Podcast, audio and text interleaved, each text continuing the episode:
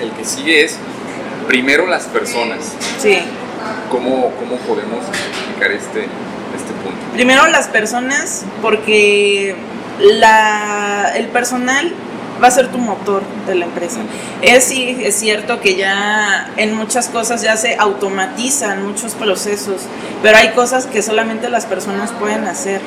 Entonces, siempre las personas van a ser ese motor, van a ser esa gasolina, van a ser ese engrane que va a hacer que la empresa avance. Entonces, primero las personas es ponerlas como prioridad. Prioridad, vámonos a algo que es que aplica aquí hace 50 años en millennials, en generaciones pasadas y es la pirámide de Maslow. La pirámide de Maslow, bueno, para que no lo sepan, es una pirámide de, de, necesidades que van subiendo desde las básicas hasta la autorrealización. Entonces, esto se comprende desde este punto. Primero las personas en el entender que es humano. Y va a sonar algo mm, ilógico, pero sabemos que somos humanos, pero no sabemos humanizar. No sabemos de qué manera comprender al otro, comprender las necesidades del otro, empatizar con lo del otro. Entonces, vuelvo a la pirámide de Maslow para no desviarme. Vamos desde las necesidades básicas, que es la primera rama de la pirámide. Las necesidades básicas, dormir, comer, ir al baño, o sea, necesidades fisiológicas. Eso es básico que lo necesita la persona. Necesitas comprender que la persona en su momento va a necesitar dormir sus ocho horas, va a necesitar tomar sus vacaciones, va a necesitar sus tiempos para ir a comer, va a necesitar sus tiempos para ir al baño, va a necesitar sus tiempos para satisfacer sus necesidades biológicas. Después tenemos las, el siguiente escalón que son sus necesidades de seguridad. De seguridad me refiero a que se sienta cómodo, porque si una persona eh, está en incertidumbre y está, pues, cae, en la parte de que cae en la paranoia, ¿no? este, no se siente como, no da una estabilidad para poder ejercer una acción. ¿Cómo voy a ejercer yo una acción si estoy viendo que todo está mal, todo está inseguro, no me dan esa parte del empujón, de la seguridad de lo que vas a hacer está correcto, va a ser bueno? Entonces esa parte de la seguridad, pues de la seguridad en cuanto al entorno, estoy en un entorno seguro, en un entorno cómodo, este, vaya. Después de esto vamos a lo social. Ya que la persona satisface sus necesidades fisiológicas y de seguridad, puede tener relación social, porque ya tiene una apertura. Entonces aquí ya entra esa parte en la que la persona se debe de sentir dentro de un núcleo dentro de un círculo. Aquí ya entra lo que es la cultura organizacional, de qué manera esa persona se siente integrado en su casa, que es la empresa, en su casa, que es su equipo, en su casa, que es este, sus compañeros de trabajo. Me explico de qué manera esa persona genera un rol dentro de ese círculo. Cuando esa persona se siente parte de, parte de la empresa, parte de su equipo, parte primordial, volvemos al sentido de que da sentido su trabajo, su aporte, su apoyo, entonces ahí llega otro escaloncito que es la parte de la satisfacción. Ya tengo esa satisfacción de que yo soy parte de, de, esto, de que yo aporto. Entonces ya de manera en la que yo me siento de manera satisfactoria en mi trabajo, bueno, la pirámide de Maslow aplica en todo, pero estamos hablando del área laboral. Este, ahora sí puedo tener un sentido de autorrealización, un sentido pleno de, que yo pueda ejecutar con libertad todas mis, mis conocimientos, mis facultades y el aprendizaje constante, porque siempre aprendemos del otro. Siempre hay algo que aprender del otro y siempre hay que tener la humildad de saber aprender del otro. Por más que tú sepas en un área, siempre hay algo que puedes aprender del otro. Y inclusive es hasta la persona de la que menos te esperas, dices, me llegó, me llegó y con el respeto y con la humildad siempre hay que aprender del otro. Entonces, eso es en cuanto a primero las personas, primero conocer cuáles son sus necesidades, qué define sus necesidades. Eh, psicológicamente, te podría decir que todos somos diferentes. Tú tienes tus cuestiones personales, tus cuestiones en casa, las mías, las de Juanito, las de cualquier persona, y debemos comprender que lejos de eh, saliendo de la empresa, nosotros entramos a otro entorno, eh. entramos a otros rollos. Lo ideal de manera de inteligencia emocional es que no mezcles, no mezcles las broncas de casa con las de la empresa y viceversa. Porque a lo mejor tú llegas muy de malas porque a lo mejor este pues no sé, tuviste una pelea con tu hijo o con tu pareja, no lo sé, y llegas con, con tu compañero y hola, buenos días, buenos días. pues ¿qué pasó, no? Eh, viene de malas. Me explico entonces, ok, lo de casa en casa, lo de la empresa en la empresa, no lo mezclamos, pero pues suena muy fácil, pero realmente es todo un proceso poder llevar a cabo todo esto. Sí, separar.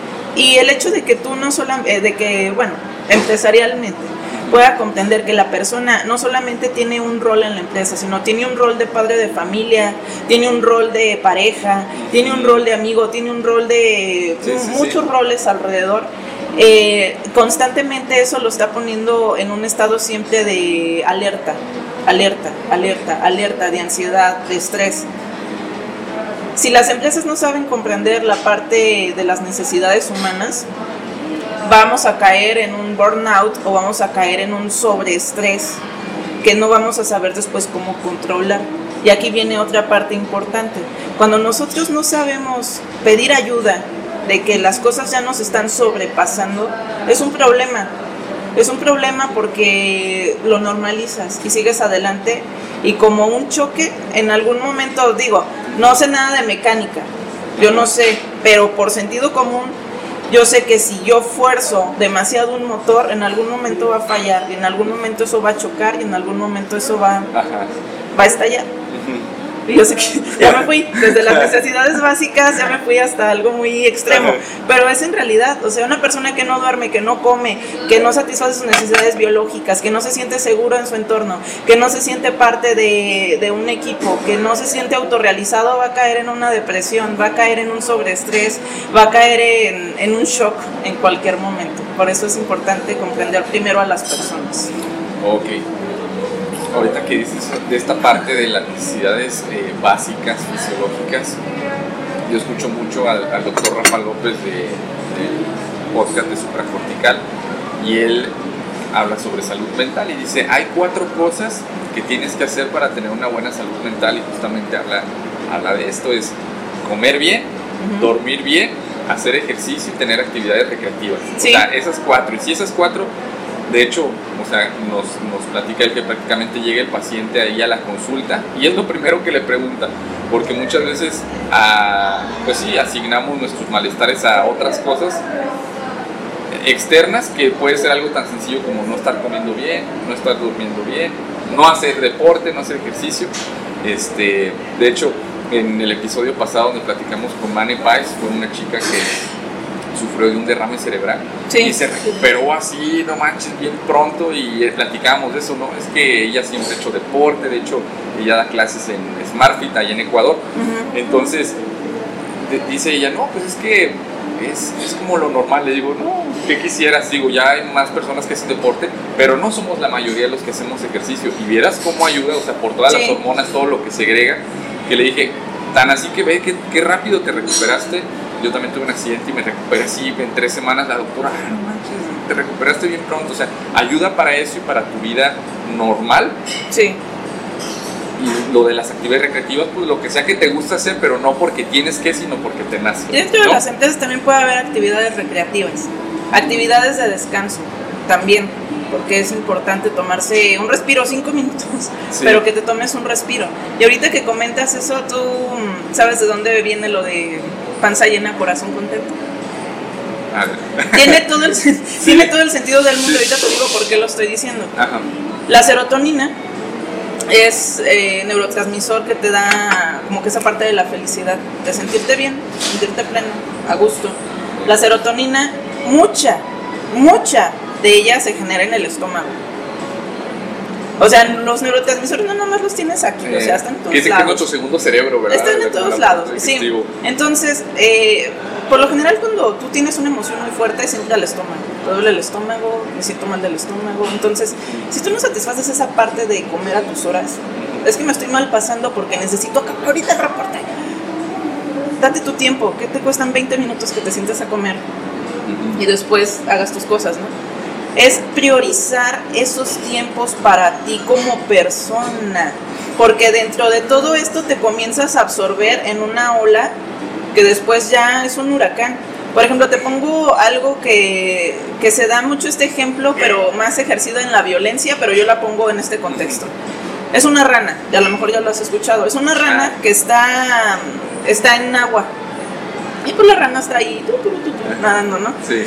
Y entonces le comienzan a subir poco a poco el, el calor. Al momento en el que la rana comienza a normalizar la temperatura del agua. Y sigue nadando a todo dar. Ajá. Le siguen subiendo la temperatura, no lo hagan, por favor. O sea, es meramente- O sea, sí, no, no, pero sí, este, pero no. Este, entonces llega un punto en que la rana acaba cociéndose y no se dio cuenta, porque aprendió a normalizar la temperatura del agua. Es lo mismo, comienzo con algo, normalizo el, el no comer, normalizo el estrés, normalizo la ansiedad, normalizo el no tener, el sentirme deprimido, normalizo tal vez a lo mejor un maltrato, normalizo el hecho de sentirme sin energías y comienzas a normalizar tantas cosas que caes en un bucle que después ya no tiene retorno y más si no sabes pedir ayuda. O sea, en el momento en el que esto te está sobrepasando, es decir, a ver, me siento capaz, te- tengo conocimiento de mis capacidades, de mis actividades, pero también debo de reconocer cuáles son mis límites. Y si esto ya no entra dentro de mis límites, tengo que aprender a pedir ayuda. Porque también si nosotros no sabemos solicitarle la ayuda a la empresa de, oye, aguanta. Como que todo esto ya me está sobrepasando y es demasiado. Sí, hablar. Me explico, tienes que aprender a hablar y tienes que aprender a comunicar y a expresar esas necesidades. Ahora bien, retomemos desde, desde el inicio de nuestras vidas. Eh, hay algo que se llama hiperexigencias. Hiperexigencia. La hiperexigencia, bueno, Freud. Eh, Freud era una persona muy brillante, pero también tenía muchas sombras. Pero dentro de la brillantez Ajá. que tuvo fue esta parte del super yo, que es el hecho de lo que tú debes ser, lo que tú debes, hasta qué punto tú debes de alcanzar para ser alguien exitoso, lo que la sociedad te indica. Esto te hace entrar en una hiperexigencia. Veámoslo con un ejemplo de un niño. Un niño no es bueno en matemáticas, sacaba 5 y saca un 7 y dice, ¡pum! 7, ¿no? Sí. Pero después ve que su amigo Pablito saca un 9 y entonces ahí entra como un choque de decir, es mejor que yo. Y Pablito, que sacó 9, tiene otro amigo que saca un 10 y dice, es mejor que yo. Ninguno de los tres es mejor que nadie. Los tres están a un nivel. En el caso del del 7 no se está dando cuenta que él dio un, un salto muy grande al hecho de un 5 llegar a un 7. Y te podría comentar que el del 7 es el que se siente más mal, por decirlo así, porque dice, yo fui quien sacó el 7. Cuando este niño crece y sigue con esta dinámica, vemos a un adulto que mm, tiene un logro pero no sabe disfrutarlo, porque siempre va a querer más. Tienes un logro, pero no me sabe. Yo necesito siempre estar exigiéndome, con una hiperexigencia para hacer lo que se supone que debo de ser. Que debo de ser un buen padre, que debo de ser un buen jefe, que debo de ser un buen marido, un buen esto, un buen lo otro. Y dentro de esas hiperexigencias pierdes el sentido y pierdes el objetivo de lo que es. Porque dentro de esa hiperexigencia de ser un buen esposo, un buen proveedor, a lo mejor pasas más de ocho horas haciendo trabajo dentro de esa parte en la que tú quieres ser un buen padre o una buena madre, descuidas la parte de tus hijos por darles, no, no les das un tiempo de calidad. Entonces esas hiperexigencias en las que no disfrutas poco a poco tus progresos, te tienen en un constante sobreestrés, en un constante este, ansiedad de decir no soy lo suficientemente bueno para hacer las cosas. Y aplicado a las empresas es lo mismo. A lo mejor, pues tú te estás capacitando en una nueva área, evidentemente necesitas tu proceso de capacitación, necesitas también quien te guíe, pero a lo mejor tú ya quieres aprender a hacer las cosas ya, ¿por qué? Porque necesito ser el mejor. Ajá. No, o sea, aprende que esto que estás haciendo también saborealo. También es un avance, es un avance el hecho que tú puedas aprender, pues te digo, siempre hay que tener la humildad de aprender del otro, de aprender de las nuevas cosas porque hay que saborearlas para poder después aplicarlas. No en una hiperexigencia Sí, que no. solamente te va a llevar a que te estreses y a que lleves todo al límite. Sí, no, eso que comentas está súper, súper padre tienes toda la razón. Es decir, disfrutar este, del camino. Este, y tienes razón, o sea, ahorita que estuviste eh, explicando esta parte, yo, yo dentro de mí, ah, a mí me pasó algo similar. Después de un mes que tuve de incapacidad por lo de mi accidente y regresar al trabajo, obvio, las cosas técnicas las tengo, pero los resultados sabemos que en las empresas, no sé si en todas, van, pero acá que son ventas, que son este tipo de cosas, es como, eh, no sé si sembrar para cosechar o cosechar para sembrar. ¿Qué es primero? Sembrar, ¿verdad? Siembras y cosechas cuando recoges. Claro, sí. Ok, entonces es siembras para después cosechar. ¿Qué significa? Que el, al día 2 que yo regresé a mi trabajo, yo ya quería tener otra vez a tres clientes esperándome para, para lo que yo hago. Y yo decía, ¿por qué? Porque si, si yo sé hacer las cosas y por qué no se me están dando es, a ver. Y esto, este diálogo que tú hiciste ahorita, yo lo hice conmigo. Dije, a ver, tiene un mes que no vienes al trabajo, un mes que no le hablaste a ningún cliente, un mes que estás fuera de esto. Puedes saber cómo se hacen las cosas, pero hay que empezar a sembrar para que de aquí probablemente a otro mes más empieces a recoger la cosecha. Entonces, Dalai, tranquilo, no te estreses, paciencia, este, porque si igual ya, ya antes de que pase el accidente ya ibas encarrerado y todos los días había clientes y ya tenía resultados, pues ahorita un estate quieto, espérate y es volver a empezar. Pero es mucho un diálogo que uno internamente tiene que hacer de decir, a ver, a ver, a ver, serénate, ¿no? Sí. Y, disfrutar y decir, bueno, pues ni modo. Lo estás haciendo de nuevo. O sea, estás teniendo, si tú tuviste esta parte este, del accidente en tu vida y estás volviendo a hacer las cosas, tienes que comprender tu proceso. Pero yo te pregunto, imagínate, Muchas veces nosotros no comprendemos nuestros propios procesos. ¿Cómo comprender el proceso del otro? ¿Cómo vas a comprender por lo que está pasando el otro? Por lo que pasó. Sí, sí, sí. Entonces, de alguna manera, la empatía te ayuda a, comprender, a estar como que en la misma sintonía del otro. Por ejemplo, eh, tú puedes ver a una persona que a lo mejor siempre le ha echado ganas y es muy proactiva y lo que tú quieras y de repente como que lo ves lo ves cabizbajo o lo ves enojado, como que ya no quiere hacer las cosas, siempre hay un porqué. El chiste es que tú comprendas cómo empatizar con la persona, cómo abrir a la persona eh, en sus, no, no que te intrometas en sus cuestiones personales, porque eso no va. Es el hecho de ver cómo tú puedes apoyar a esa persona para ver de qué manera tú puedes apoyarlo para que se integre. Vuelvo a lo mismo, no tienes que, mezclar las cosas. La empresa es una cosa, la casa es otra cosa, pero pues hay personas que no, saben discernir, no tienen a lo mejor esa inteligencia emocional que, que se supone que todos deberíamos de tener, ¿verdad? Cada quien lo lleva en su proceso. Pero a lo que voy es que en la parte de humanizar a las personas es comprender precisamente eso. Si tú contratas a una persona, estás contratando algo muy preciado.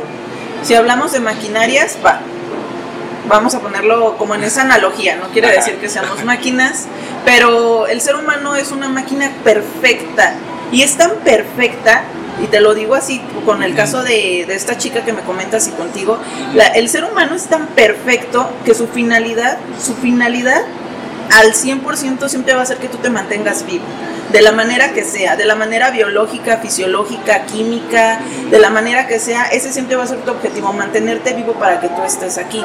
Entonces, de alguna manera, a esa perfección tú tienes que corresponderle por lo menos con el cuidado necesario para que puedas hacer las cosas. En el caso de las empresas, estás tomando el servicio de esa maravillosa este, maquinaria que estás tú dando a, este, para sus servicios a la empresa, ¿no? Pero como buena maquinaria, necesitas saber cómo funciona, cuál es su modus operandi, qué es le gusta, qué no le gusta, este, cuáles son sus cualidades, cuáles son este, a lo mejor lo, no tantas cualidades, ¿no? Este, de qué manera se desenvuelve. Porque si tú comienzas a comprender cómo opera la máquina, vas a saberle sacar el mejor provecho posible a esa máquina, ¿no? Es lo mismo con las personas. Necesitan su mantenimiento necesitan su mantenimiento, pues sí, de lo que decíamos de las necesidades fisiológicas, de hacer ejercicio, de despejarse un momento, de hacer actividades recreativas, eso es su mantenimiento. Pero aquí, a diferencia de una máquina normal, tenemos que esta máquina está viva y no solamente trabaja por trabajar, trabaja por motivos, trabaja por experiencias, trabaja por conciencias, trabaja por desarrollo. Al final de cuentas, eh, yo siento que el líder debe de aprender a detectar ese modus operandi de las personas, porque no todos funcionan de la misma manera.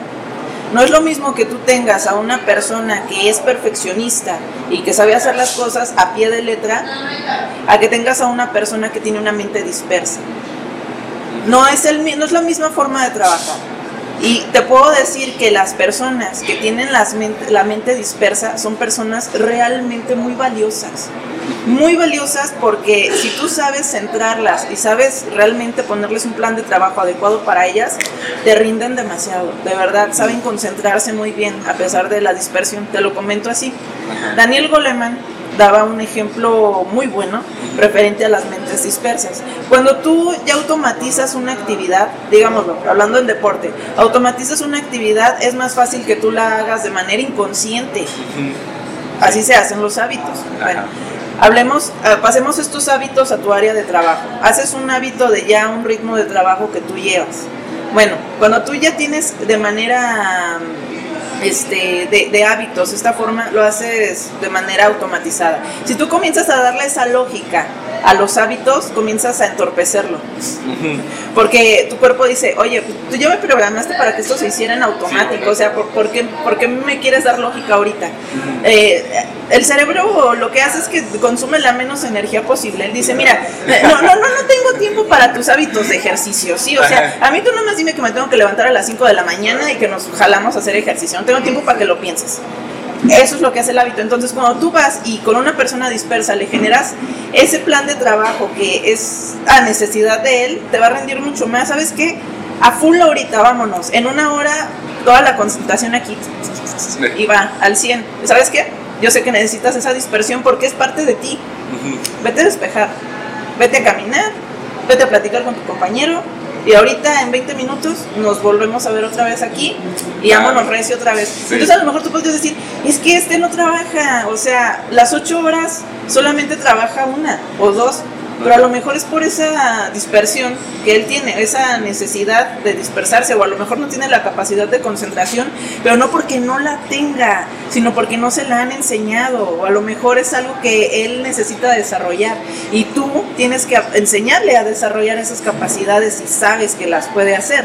Entonces, lejos de decir, ah, bueno, a lo mejor se llevó dos, cuatro, seis, ocho, una, este, una hora de descansos intermitentes, entre que yo le decía vete a despejar y regresas, vete a despejar y regresas, pero a final de cuentas esa persona ya no te trabajó solo dos horas, te trabajó siete, te trabajó seis horas, pero que fueron de alto rendimiento.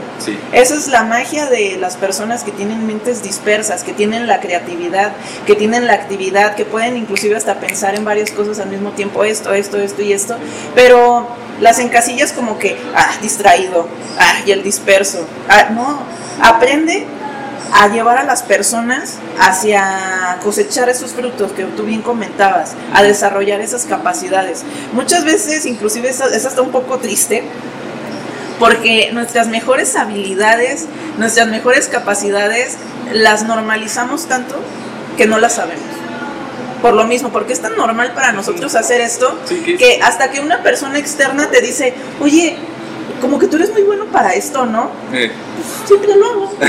Exacto. O sea, sí, sí, sí. entonces comienzas a descubrir que sí tienes muchas habilidades que no tenías.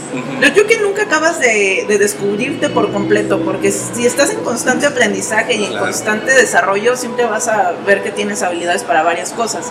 Pero alguien te puede decir, eres muy bueno en esto, y tú, neta. Pues es algo como que siempre hago, ¿no? Ajá, Por ejemplo, voy a meter algo personal con mi papá. Este, mi papá no cocina delicioso, cocina exquisito, Dios. Es difícil seguir dietas con él. Este, y una vez él dijo, voy a hacer una botana para el Super Bowl. Eh. Ah, órale, está bien. Pero como que quiso invitar a varias personas a ver el Super Bowl eh. y les dio como que de lo que cocinó, había hecho como un caldo de camarón o algo así.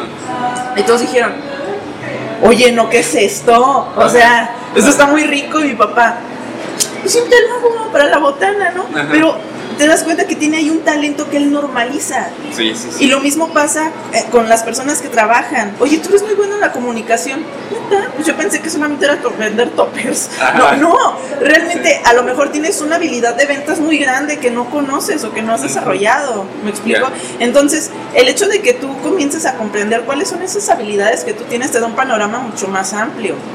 Y no necesariamente el hecho de que, por ejemplo, si tú estás en un área donde, digamos, contabilidad, que era lo que veníamos ahorita, ¿no?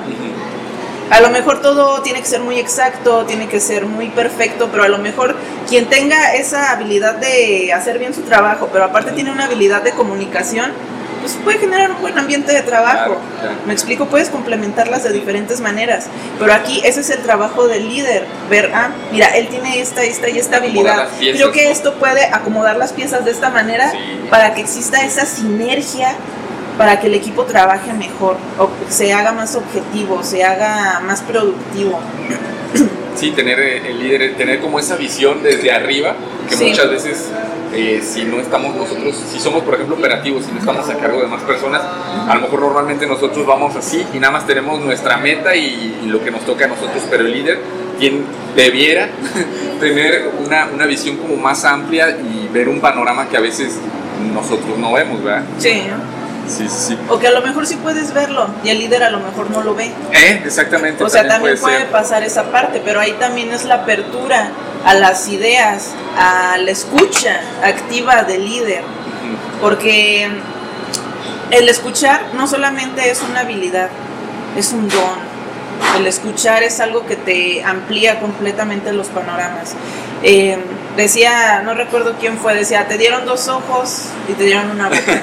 te dieron dos oídos para que escuches más, veas más y calles más. Ajá, sí, sí, ¿Me sí. explico? Entonces, el escuchar al otro en sus necesidades, tener esa apertura a escuchar necesidades, a escuchar ideas, a escuchar nuevas este, proposiciones, nuevas formas de trabajo, hacer un team back, hacer una lluvia de ideas, donde sí el líder sea un moderador, pero que sea una lluvia de ideas de quienes están ejecutando las actividades, puede dar una amplia variedad para hacer diferentes estrategias de trabajo, ¿no? Es decir, a final de cuentas ellos son quienes están operándolo, me están dando una retroalimentación de cómo se sienten, cómo podrían manejarlo mejor, pues déjame generar yo las estrategias referente a lo que ellos me están comentando, porque te puedo apostar lo que quieras, que una persona se va a sentir más comprometida y mejor integrada a un equipo cuando se le tome en cuenta de decir, ah, es que esto se propuso entre todos y yo participé, a decir, me lo impusieron. Sí, sí, sí. Sí, exactamente. Entonces creo que no se debe de perder el objetivo, que la visión, o, o- sí, el objetivo es que las personas se sientan comprometidas con su trabajo, satisfechas con su trabajo, pero debes de comprender esa parte humana para poder generar tú las estrategias correspondientes referente a, a los, a los objetivos. motivos y a los objetivos. En ese- todo dirigido a los objetivos de la empresa, pero volvemos a lo mismo, las personas son quienes mueven.